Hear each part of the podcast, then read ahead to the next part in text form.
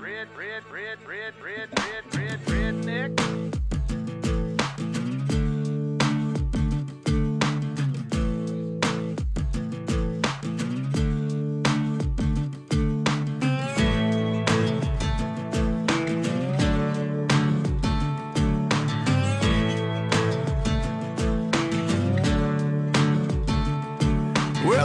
round here don't listen to the Beatles run. Old Bo Cephas threw a jukebox needle at the honky tonk where their boots stomp all night. What? That's right. Yeah, and what they call work a digging in the dirt. Gotta get it in the ground before the rain come down to get paid to get the girl in your four wheel drive. Yeah, the boys round here drinking that ice cold beer, talking about Hello，大家好，您现在收听的是汤上电台，小编聊汽车，我是怀东，然后我是杨广，还是开始的例行的小广告时间啊。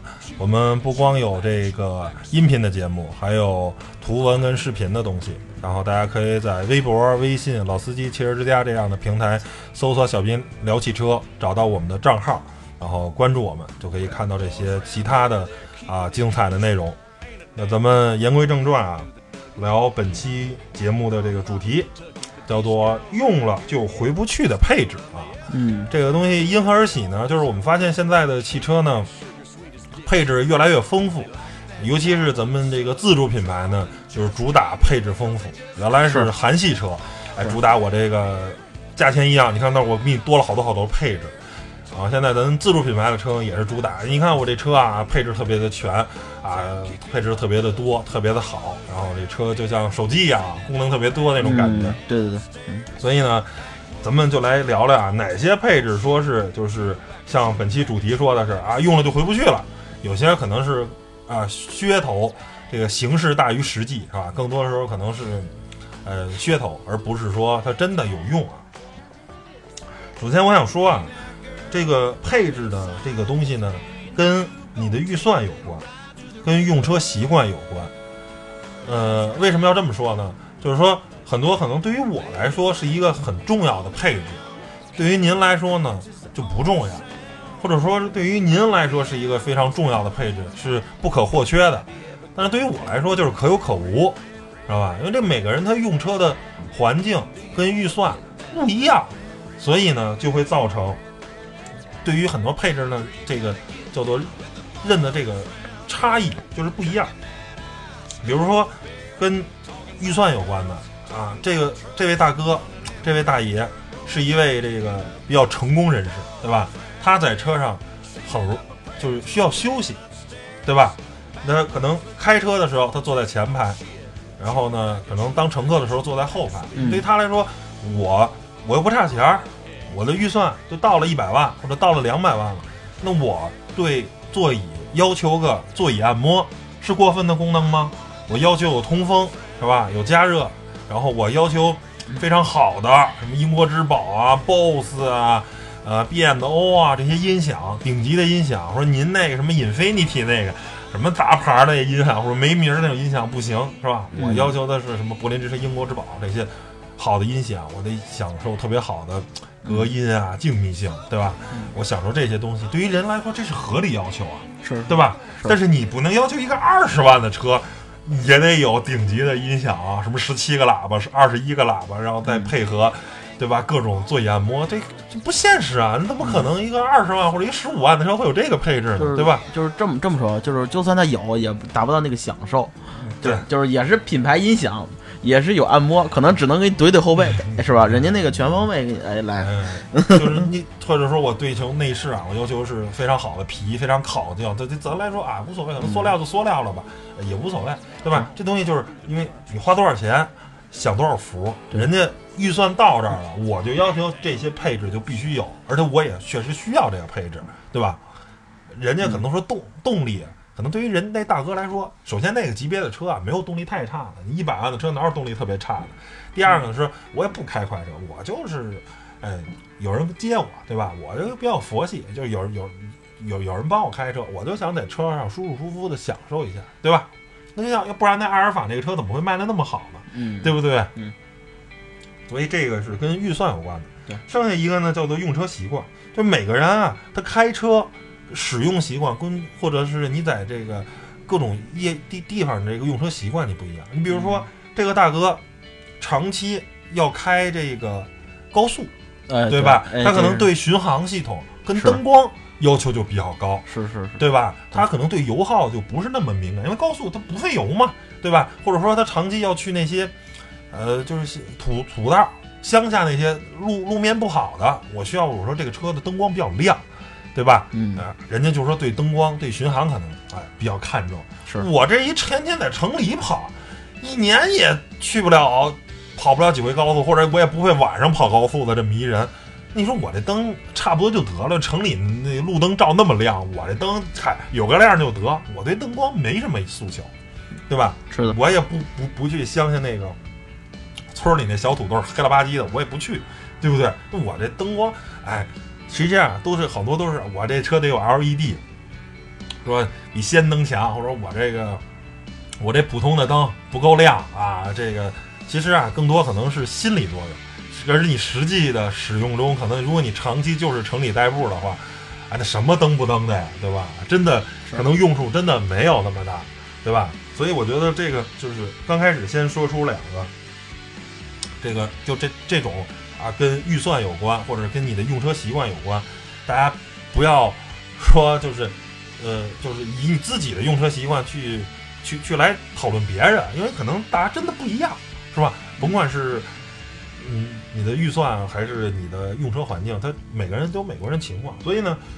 我现在下面所有说的都是以我的这么多年当编辑，我自己开车的经验和一些东西，我自己认为，它只不代表我自己啊，呃，可能我跟杨广的观点都不一样，他看法不一样，我是是，对吧？嗯我们俩可以去讨论这个东西到底有没有用，这个是我就先跟大家说的，省得因为最近吧，我这这也是没办法，弄得很啰嗦。啊大家可以听这个节目啊，说的说的非常多啰，因为这个键盘侠实在太多了，我说什么都有人跟我杠，那我必须这就说的说多得多说两嘴，先先先铺垫一下啊，哎什么什么前提之下，哎，怎么着，要怎不然你这个叫键盘侠就直接就喷我，老喷我，喷我呢我就得回他，就很麻烦。我直接在节目里就跟你说了，你再喷我，那你就是傻叉儿，对吧？我都说的这么明白，你还喷我，那你就是傻叉儿嘛，对吧？省得我说没说清楚，你喷我，对吧？这我我就我就不想回他了，你知道吗是是是？，咱先把前提说好，哎，前提说好了，你再喷我，嗯你知道你在我这个我都这么说的明白了，你再喷我，对吧？你再提一些非常就是没道理的这个理由再喷我，那那你就是傻叉了。我只能这么，我只能这么说了，嗯，对吧？好嘞，咱是回咱们来说啊，嗯呃，对于我来说啊，比较有用的这个配置，首先就是说咱座椅方面啊，乘坐呢有一个加热，有一个通风。对于我来说啊，加热，呃，不是一个说是必要的，属于属于有最好，没有也可以。因为我这个人啊，就是即便冬天啊，我也不觉得冷，知道吧？我这人比较胖，然后呢，脂肪也比较多。我相信杨广也是。我就是说我比你还多，我冬天坐在那个大皮座椅上，我其实也没觉得特别冷，是吧？我也可以接受。但是有暖暖和和肯定好，那那但是那是但是没有，我觉得呢也可以接受，就是这个逻辑。但是呢，如果这个座椅有，我希望啊，你把加热你可以不给我装，你给我装一通风。我一个什么特点？我这人特爱出汗。夏天这大皮座椅，我跟你说，你要是开个长途，开个两三个小时，这往这一靠，我这一一下车啊，这后背全是湿的。你要没这通风，不透气呀、是吧？倍儿热，这底下屁股底下也都是，都都潮乎乎的啊，就对对，不知道以为尿了呢。对对对，对男性来说，前列腺会好一点，要有通风这个，然后不好的就容易可能容易窜，那那我也我 宁宁宁窜勿热啊，对，宁可窜，宁窜勿捂。对对，还是对于我来说呢，座椅通风是一个啊比较有用的配置。我不知道嗯阳光你你也是这么认可吗？是是我我加热可以不要，但是您最好给我配一通风，是是，对吧？对对对，我觉得前列腺比较重要，对我来说，开玩笑开玩笑，开玩笑啊，然后呢，还有一个下面这配置是叫做自适应巡航，嗯，这个东西啊也是叫做用过来就回不来，就是当你跑高速两三百公里，路上呢车也不多，非常的无聊，你也不能超速啊。嗯很无趣，boring 是吧？在这待着的时候，你发现哇，自适应巡航配上道路保持，就所谓的 L 二级或者能更高 L 二点五级级的自适应这个巡航自动驾驶技术，哇塞，太香了！就是让你、说白了吧，可能原来开一百公里的这个疲劳度啊就很累，嗯，用了这个，我觉得开一百公里就非常的轻松，就是一个小时它就到了。是你你自己对车辆就是轻轻的扶着方向盘就可以了，根本就不用太多管了。然后看着两边的这个路况有没有一些紧急情况，如果有紧急情况，你赶紧去啊介入去管它；如果没有的话，是吧？甚至说过分的说，你这个两脚可以非常放松，可以就晃楞晃楞，你不用说一。就是理论上你应该保持的，呃过分理论上应该右脚保持在，呃，放在刹车上，以防有紧急情况。但是其实大多数，哎，你看差不多路况也没什么，哎，放松放松，俩脚霍楞霍楞，对吧？这个自己在在这儿摇一摇，省得你这坐时间长了，开长途都麻了，这脚，对吧？都开傻了。所以我觉得自适应巡航是一个对于现在的这汽车，尤其是跑高速多的人来说，是一个非常非常有用的。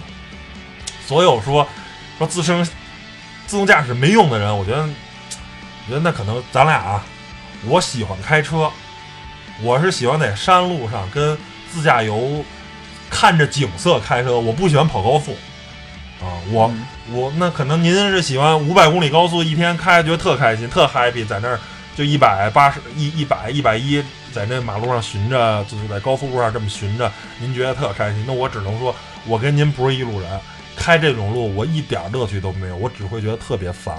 我开这五个小时，开这六个小时，超级无趣，超级无聊。还有还有还有，补充一点，那个自适应巡航，嗯那个你忘了加一个前提，哎呀，全 太严全全全，这叫什么？全速域，对，全速率的，哎 这差一点吧，差一点又被逮了。啊全全速域，就是嗯零到一百三都能工作的，有的是嗯自不管是自主品牌还是合资，嗯，呃，成本比较低，可能到二十到十的话，它就它就不工作了，它就接管了，然后那样的话可能会产生一些危险。最好就是全速域的能自动停车，然后呢到再次跟车的，哎，嗯全速域的自适应巡航。这样堵车我们也不用担心喽。啊，对对对，特特别的 happy，然后配合上这个道路保持，我觉得这个东西嗨，就是，啊，我就是你非得跟我杠这，你说这都没用，我就想开车，我就想哎五百公里高速，我也觉得开着特 happy，那我都没话说。那您就愿意开，那我也有什么辙？那我是不愿意开。告告诉他前提是你你个人，啊，对，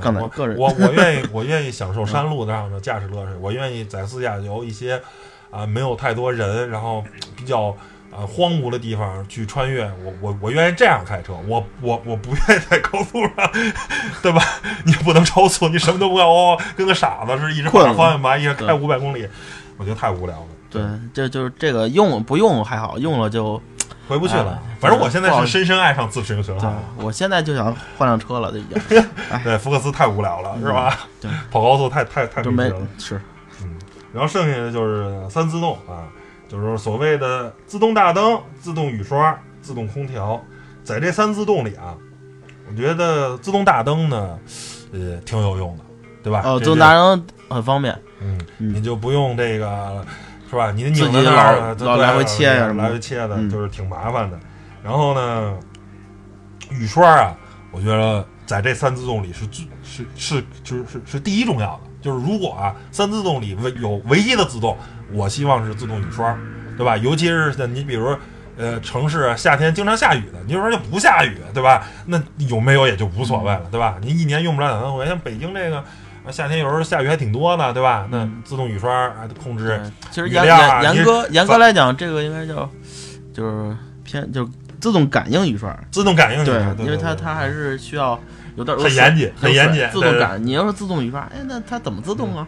对是不是吧？你还得你得根。据雨量调节速度，不是你这老掰，哎一会儿快一会儿慢了，就对对你你很烦。自动雨刷这个是，然后呢嗯，我反而觉得这三个里头啊，自动空调，我反而觉得是相对来说没那么没那么，就是在这三个里啊，当然有肯定，我就说也好，因为有时候时候吧，我还是习惯就是手动，它有时候你自动吧，你调一风量，它风速一旦调到自动，呜呜吹得特别大，我觉得特别吵，你知道吧？嗯我还是习惯于是这样，就是它为什么大呢？就是咱比如说夏天 温差大车里比如说都四十度了，对然后那个它这个自动空调的原理呢，就是说让尽快让你到你想设定的温度，然后然后你上你昨天设定的是比如二十度，然后四十度到二十度，自动空调你按，他说我操这不行啊，来吧，噗就来了，急眼了，二档七千算干就直。直接啊直接急眼，对对所以呢，就是说我可能就是还是习惯，假如说特别热的时候，我直接拧到十六度，然后风速假如是五档的话，我可能开到二档或者三档，因为到四档、五档的话，就就风量太大了，呜呜特别吵，你知道吗？我可能还是希望哎，慢慢的可能。十六度呜开一会儿，温度也降下来，我拧到二十二或者二十一，然后呢开个最小的风量或者二档风量，就慢慢的缓徐徐的在吹。就是我就是我手动空调我也能接受，嗯就是但是自动空调实在是有时候太吵了。对，但是我我我我我我有一个就是发现一点，就是自动空调吧，咱就是它这这咱咱先不说，就是因为现在不光是自动空调，现在就是还多两个字，就是自动分区空调哎，分区空调，或者自动分区温度风量分区控制 就是说它的温度跟那个风量可以就是根据你主副驾驶做到包括对后排后排还可以单独的控制。对，我觉得这个呃。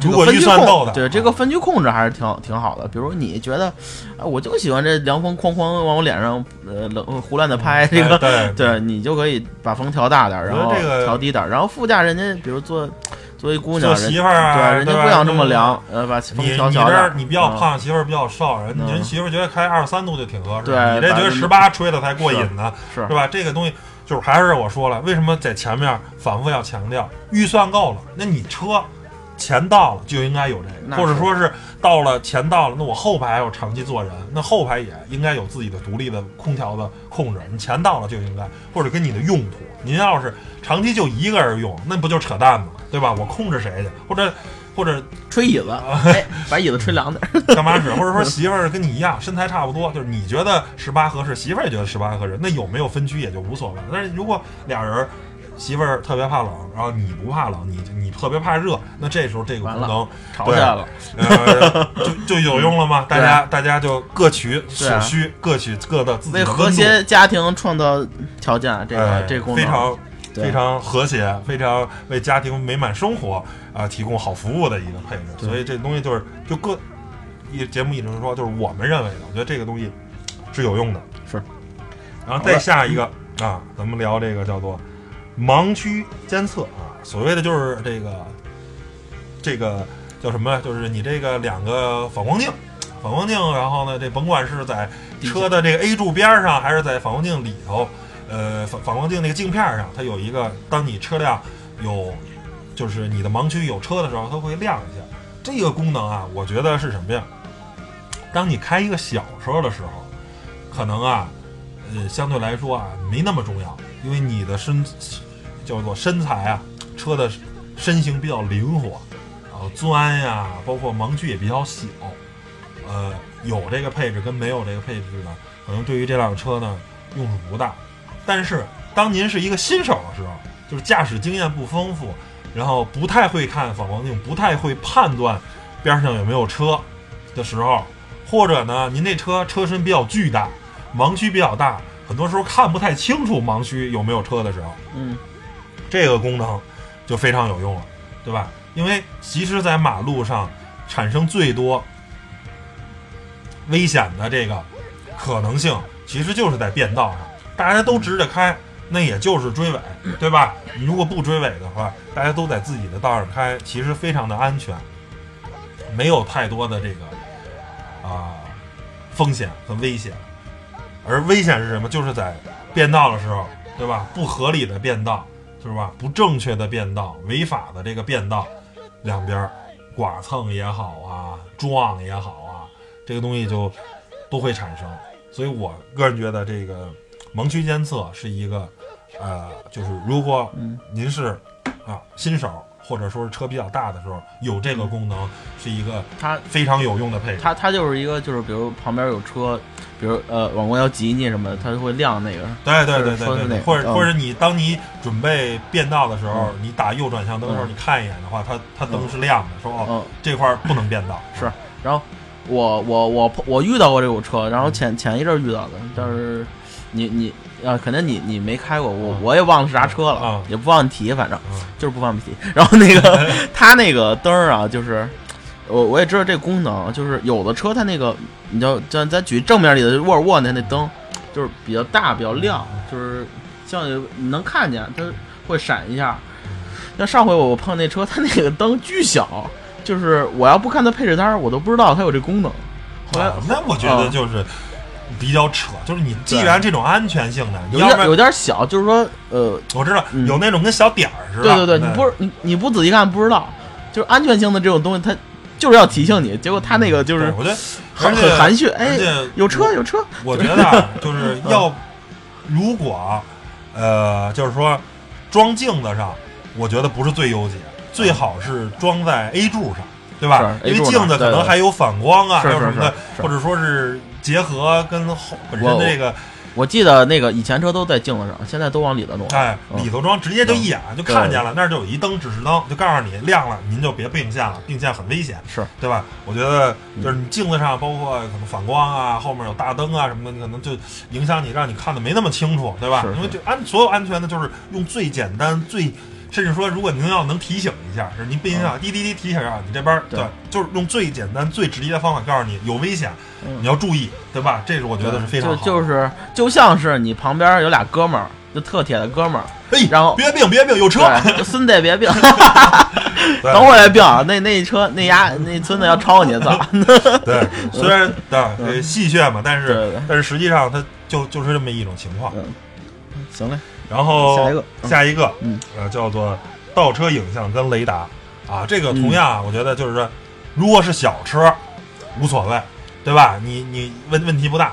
但如果是车比较大的，而且现在很多地方的这个停车场的停车位啊，其实挺小的。哎，你不借助这个影像跟雷达的时候，有些时候对判断还真是不太好判断。车停的又密，对吧？因为你车身大又不好控制，那有这个东西我还是挺好。我现在很依赖这个倒车影像，因为现在车多嘛，它嗯不像，比如你就说，咱是五年前车都没有停的现在这么密，因为现在车越来越多，大家停车也会哎稍微挤挤，就跟人多了一样，哎挤着近一点似的，就是停的比较紧凑。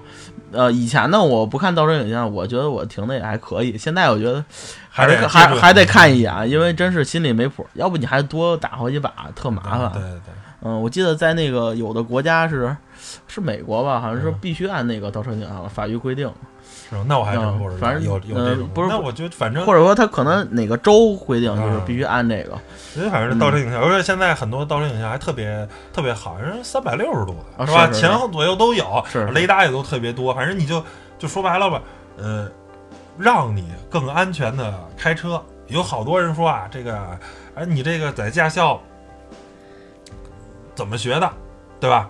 哎，连个倒车是吧？停车入位或者呃这个呃侧方位停车什么的，这个都都都学不会。那事实上，对人的驾驶水平呢有区别。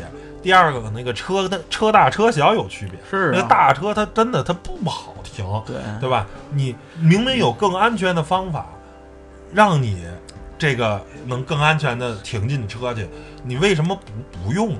对吧？就包括现在啊，但是现在这种自动停车功能呢，相对来说可能还没那么完善，很多车位呢啊一般吧，对对对，那个我也用过，真是有真停不进去。有的那个还不如自己快呢，那个那个我觉得是鸡肋，嗯就是以目前的技术，但是如果说它能跟人一样，就是真的不大，可能前后车距就半米的停车位，它也能停进去。那我觉得你为什么不要用？就为什么不用这功能？是就是就跟这个东西就相当于什么？你上学的时候，你学没学这个？就是加减乘除这些算术，你学没学？学了。那你后来还算吗？你是不是稍微大一点的数，你都用计算器算，对吧？就是这么一个道理，就是学了就学了。但是你现在有这种方面的这个这个这个自动泊车的话，现在没达到，未来达到了，那为什么不用呢？说现在当然自动泊车没达到，那我们通过影像跟雷达，让你停车的时候更安全，你不要蹭到边上的车，嗯对吧？在它这个这大哥技术没有那么好的时候，对周边的行人跟车辆也是一种安全。我觉得这没毛病啊，你为什么要就是要要鄙视这种配置呢？呃对吧？这不是这不是让车更安全吗？你说一这事儿，我想一个题外话啊，就是说，嗯呃，好多那个人就是因为现在咱咱都用微信嘛，嗯，但是有的人呢就拒绝这东西，就是说啊，我我不想看这朋友圈，每天什么着，那个关上不就完了？然后我你可以不看呀。对，我不用微信，嗯就是不用，嗯，就是很就是说 你找他就很困难可能，然后甚甚至有的人就是现在好多人我不用手机。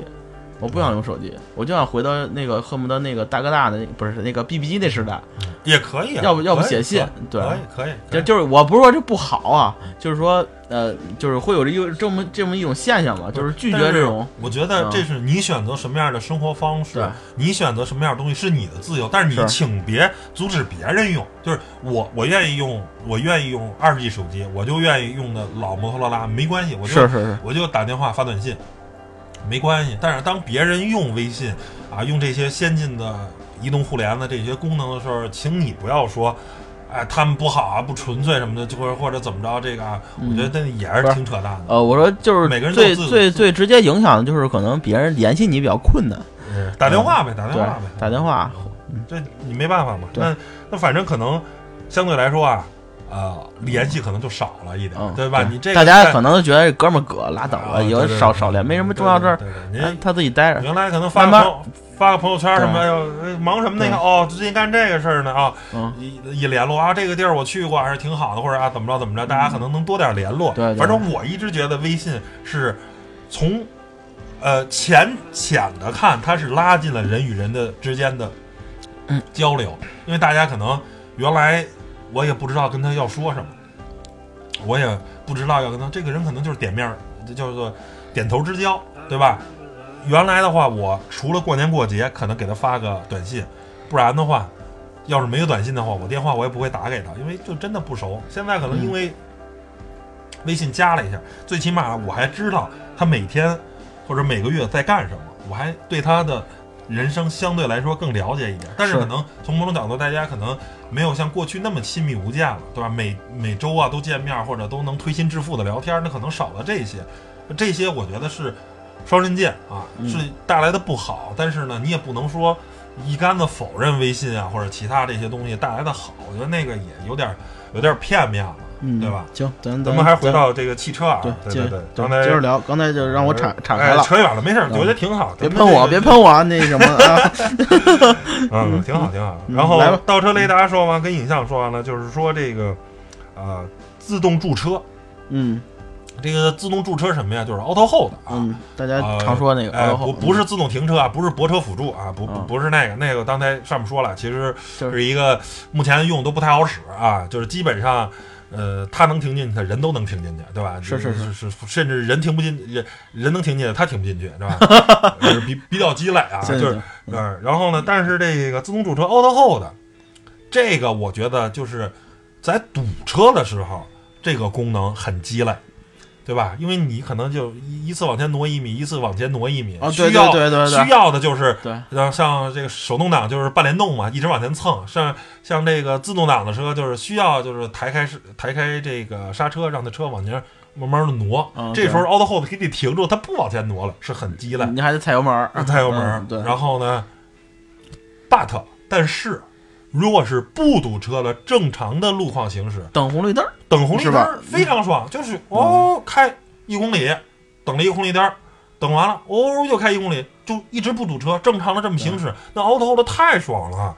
嗯，挂 N 档、拉手刹，然后松手刹、挂 D 档、踩油门，嗯，这就是就单油门逻辑嘛，就是是。踩油门，哦，走了，到那儿该停车了，啪一脚重刹，跺住了，把这个 auto hold 给跺出来，然后车就捏在这儿了，就停下了，双脚就灵活的呃就就呃该干嘛干嘛了。放松一下了就可以，对，这这这种为什么要要拒绝它呢？对吧？嗯就是如果你觉得在堵车的时候不好用，你给它关上不就完了吗？堵车的时候我也不用这功能，对对对你需要往前挪嘛，它就这时候而且他他的逻辑就很不好。这个功能就是呃，咱呃，比如咱咱俩也经常用，它有一好处就是你可以随时关，随时随随时介入，随尤其是时关。但是它不是说必须我要挂 P 档怎么才能，对呀、但但是它有一条件就是你得系上安全带，一般的 系上安全带才它才能用。对，就是我觉得这个非常好用嘛，就是嗯我觉得这个这个就就是那样。反而我觉得现在可能呃跟它搭配的一个叫做电子手刹。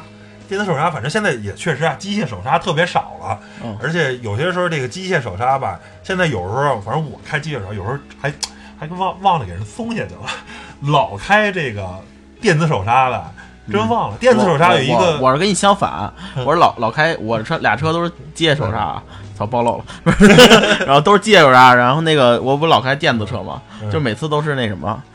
呃，就是机械手刹都在这个腰这块儿吧，不是右腰这儿、右腰眼子这块儿，然后就拉一下嘛，然后每次有的时候就是不经意间上一车，然后就操这儿，哎摸，我操，怎么没那那把呢？咔咔摸，哦不对不对不对，然 后摸了包安全带拿拿小拿一小小拿拿一小小手指头，然后拨那个 P P 档那个那个电子手，哎砰儿一弄，然后特不爽。刚开始就是很不习惯，现在，但是电子现在还手还还电子手刹还有一个这个优点是什么呀？你即便忘了的话，因为它电子的给一个电信号，当你踩油门，这车往前一挪，它自己就摘了。其实相对来说，以前的以前的车有的摘不了，现在的基本都对能摘。对，都它就摘了。你说你也不会说一直 蹬着手刹，然后这车对啊是吧？你这这种的这种可能性，一直磨刹车片，那也没有这种可能性。所以我觉得还就是，反正我个人用的，有没有都都就呃，还是有对，我觉得就是就不错。但是比自动驻车来说，可能用处没那么大，但是嗯哎，了胜于无嘛。这个东西一般都是配上的。当你有自动驻车的，一般都是有电子手刹，要不然你这个这机械手刹，它它它它没法嘛，对吧？确实有时我有时也忘，嗯我有时也忘了松，尤其是像以前那个脚刹，你知道吗？嗯，那脚刹有时候经常忘了松，哦就以为开不惯，因为你没开惯那种车嗯。对对。行。然后嗯下一个继续啊，嗯然后就是无钥匙启动。其实无钥匙启动跟配合的就是无钥匙进入，这俩一般是兄弟俩，对吧？嗯然后呢，我个人啊是这样，我觉得无钥匙启动比较那什么。我现在觉得，你说您现在的这个就这个车啊，再拿钥匙，我哎，尤其是摸黑啊，还看不见，哎，杵半天还得杵不进去。我可以，我我现在 练就我现在就是合着眼都能杵下去，啊，就那个位置就是可以，这就是开次车，啊，老朋友们开开次车的人，练出来没钱的人就是得提高技术。但是像这种那怀东这种有钱的，就是根根本不用我我确实啊，可能 不用提高找那个这技术找这钥匙孔还还有点费劲。然后呢，嗯就是拿手电不是，而且确实有点 low 嗯啊。你看现在这大家这这么高配置车都开惯，有点 low。是，但是我觉得这个无钥无钥匙启动啊，一键启动还是就挺好的。我也爱用，其实哎对都爱用是嗯吧？也不也不用拧什么的。对但是呢，我个人觉得这个无钥匙进入啊，我可能啊，这人家这个设计啊是有那种车库的，自己搭车库那种，对那是吧？一走倍儿潇洒，也不用也不用按，嗯叭自己就落锁了，没毛病。但是咱这都停在自己小区的停车场的，我有时候特别烦。我我这人啊有点强迫症，我也是，我老怕锁不上。嗯，弄完以后啊，怎么还不灭？而且你这一拉吧，又对它开了啊，又开了。我有时候恨不得我都嗯，把这包儿跟钥匙啊，我挪远点儿，然后我扔地上，然后我一是我一一拉，哎，你这确实锁上了。尤其是你知道这个无钥匙进入最开始那种车是它是怎么进去吗？嗯。就是说它那个主驾驶有一小疙瘩、小按钮，就是说你要是开门儿啊，你可以摁一下，然后就是无钥匙进入，把钥匙揣兜儿进去了，然后你锁门也是把车门关好，摁一下锁上了，然后这个还好，然后你拉下车门它也不开，嗯，然后哎证明锁上了，这强迫症还好，但是现在是怎么着高科技啊，是吧？真真不用管，摔门就走。对，摔完门就是好一点，像奔驰，奔驰那种还好点儿。奔驰那怎么着？就是把门关了之后，然后摸一下那个门把手，嗯触控的。现在谁要想疙瘩啊？嗯触控的摸一下，然后这么顺着摸一下，然后那个哎就是锁上了，嗯然后然后你看那反光镜也折上了，然后想想我操锁没锁上，然后你也不敢走，然后那灯还亮了，就刚才你说那个我操，尤其是他还有然后就，走了，操自己真也不知道锁尤其还有那个迎宾灯，然后那仪表盘啊。对还还亮不灭，你这不灭，哎呦，我想别到时候没电了，还得等等它灭，一等等一般都得二三十秒。然后你一激动啊，不小心又摸了一下，我操，开了，开了，我操，又得倒完，小小反光镜折开了，哇，完蛋，又得摸一下，就是你磨好几下。所以我就是说，这种东西，看人家设计，你比如像美国自己有自己的车库，那可不是嘛？就帮一弄，我可不是就不用管了吗？锁不锁都行。啊，锁不锁都行，你不锁车一下没事儿，何况你走就特省事。但是像咱这，对吧？你条件没达到呢，对人有点强迫症，对。反正我用着起来啊，我相对来说，我个人觉得这个我强迫症，我我老觉得不踏实。还是您那，嗯我嘣儿嘣儿一按一锁一拉门儿，走开不开了，行了，踏实了，走人。你知道我我我特踏实。你知道我我我有多强迫吗？嗯，我那个把车锁上之后，拉拉一下门吧，我那肯定没无钥匙启动，你知道，无钥匙进入，你知道吗？然后那个拉下门吧，锁上了吧，嗯。我走了，走了两米，回去看一眼，再摁一下，进了楼道，呃，冲脑你门到时候再给摁错了，对。按成开，我去没有没有，没有。进楼道，然后看一眼那个锁车，再摁一下，我起码摁三下，就不知道为什么这么强迫，我知道锁那那，我知道锁上了，有点病，我感觉自己那。那你可能，那你强迫的有点强迫，我我、嗯我没有你患病这么深。但是我这个治好了，现在知道为什么吗？为什么呀？嗯，为什么呀？我那北斗星，啊，我那北斗星没有遥控钥匙，只是拧一下就锁上了，然后就不用摁，然后我就现在已经把这病治好了，就一下 换一更次的车，啊，对，就是就是换一更次的车，搞换一定了。更次的车。对。然后啊，这是大概捋了捋啊，就是咱们常规的车的这些功能，但是有些更高科技的，什么夜视系统什么的，我觉得那些就就太不主流了啊！有没有用？其实就真的是，咱就说常规的，能市面上能见到这些车，大概可能我认、我们认为呢有用的配置也就这些了。咱们再再说说我们认为没用的啊。第一个，我觉得就是地图导航。我觉得所有的车的导航啊，就是嗯，一般好用跟不好用、跟难用、跟特别特别难用的区别，就没有一个是好用的。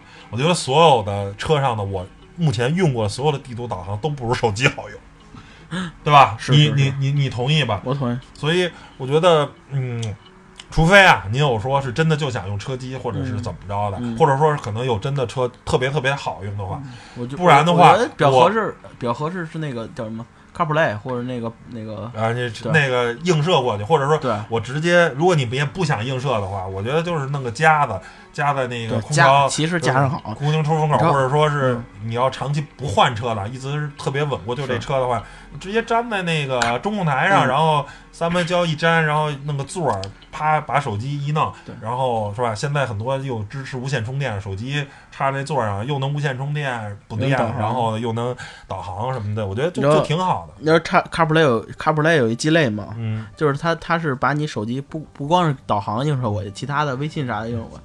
此时你跟叮儿叮儿叮儿叮儿的弹信息，对，此时你你跟你媳妇儿开着车，突然把我操来一视频通话，我，小红什么的，我完蛋，就是就是开玩笑，开句玩笑，就是他这对私密性保护一般吧，嗯就是你还得进去设置什么，把这微信什么啊电话乱七八糟关了呀，或者电电话蓝牙啊什么的，嗯。别别弹入一些呃是吧？小红什么的这种，开玩笑开玩笑，嗯。好嘞，然后地图导航，我觉得现在所有的都都都不好用啊嗯，不如直接用手机，简单粗暴对，特别的好使，然后导的也特清楚。第二个呢，就是说这个主动安全系统啊，这个主动安全系统跟刚才那 ACC 不一样，比嗯如说一些自动刹车呀，还有这个车道，它不叫偏离纠正，它光响，它光预警，这个东西吧，你它其其实是很后知后觉的。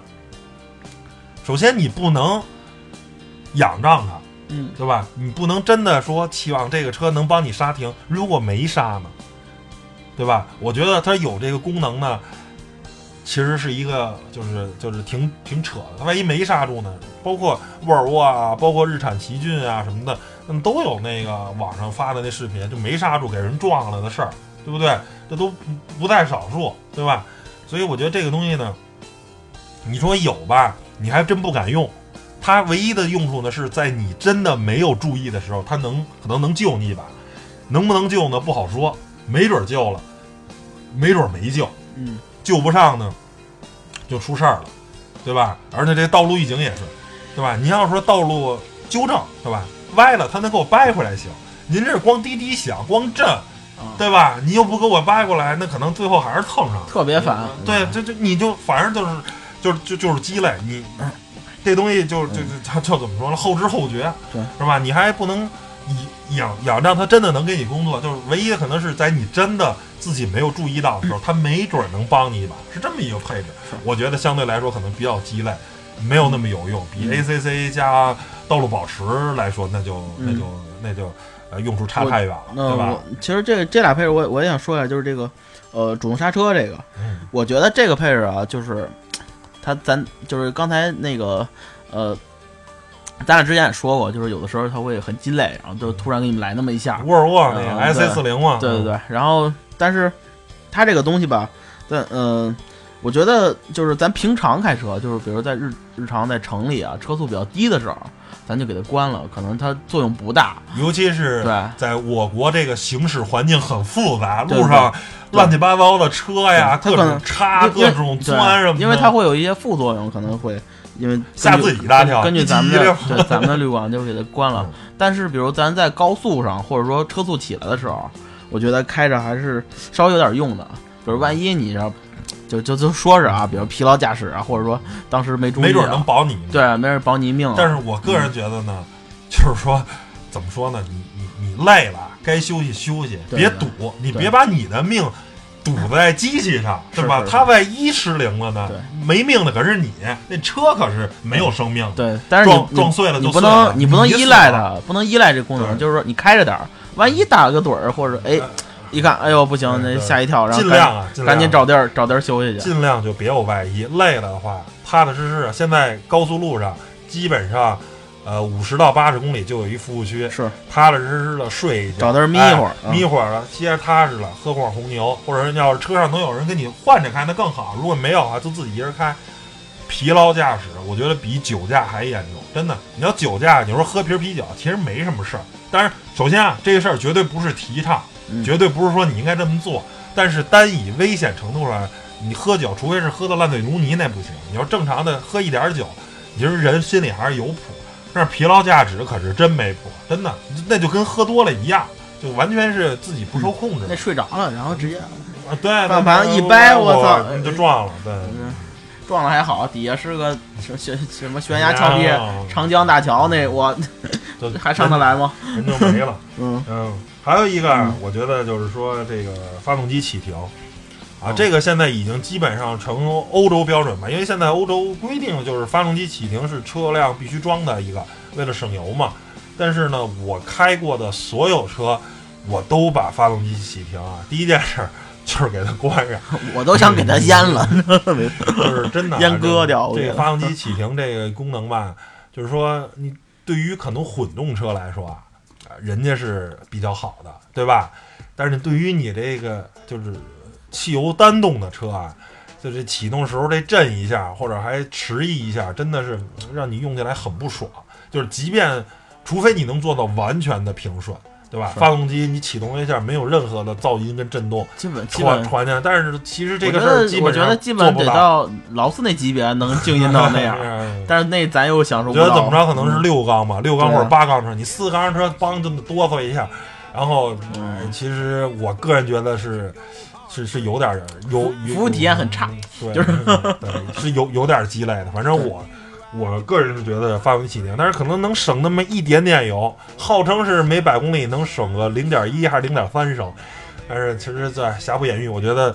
呃，就挺挺挺没用的，挺鸡肋的。就是您有其想省那零点一、零点三，您优化自己的驾驶习惯，不要急踩油门，不要急踩刹车，然后判断路况，然后让这个车速啊、处于一个更合理的时候，可能一百公里能省出一升去，真的比那个靠谱多了。这个启停吧，也就是咱等红绿灯的时候，但是有几个红绿灯那么长，就是长的可怕。然后真是啊，有的时候真是红绿灯，马上你就看着可能要切绿灯了，现在是红灯，比如还有五秒，你把车刹那儿了，叭灭了，然后刚灭了，突然突然嗯哇绿了，一军了，一 踩油呃呃又着了，就是这个就有点用户有点用户烦躁。体验特特别有点。烦躁。你要说每个中国红绿灯，每个红绿灯都十分钟啊，那这个功能不错，十分钟也就完了，谁 还开什么车呀？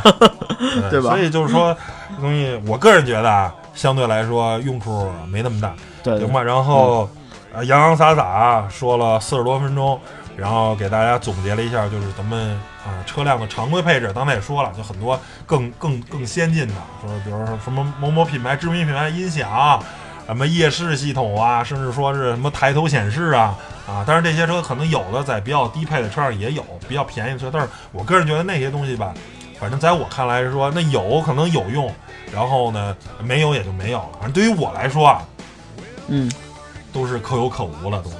但是我们刚才说的这些东西，可能还是更普遍、更大众化，有些甚至说是厂商宣传的这些啊、亮点配置。那我们你觉得有些可能更有用，有些可能更鸡肋一点啊。大概给大家捋一下。所以呢，我也希望大家如果啊您是有车，或者说是啊对这个各种配置有自己的建议，哪些配置有用，哪些配置没用，也希望大家可以留言跟我们讨论，咱们是吧？来交流一下每个人认为心中的最有用的配置跟最没用的配置啊，比较鸡肋的配置是什么？或者您车上的比较有用的配置跟比较鸡肋的配置是什么？大家一块儿来讨论。行，那关于这期用了就回不去的啊，就得用的配置啊，这期节目就聊到这儿，然后谢谢大家收听，拜拜。好，拜拜。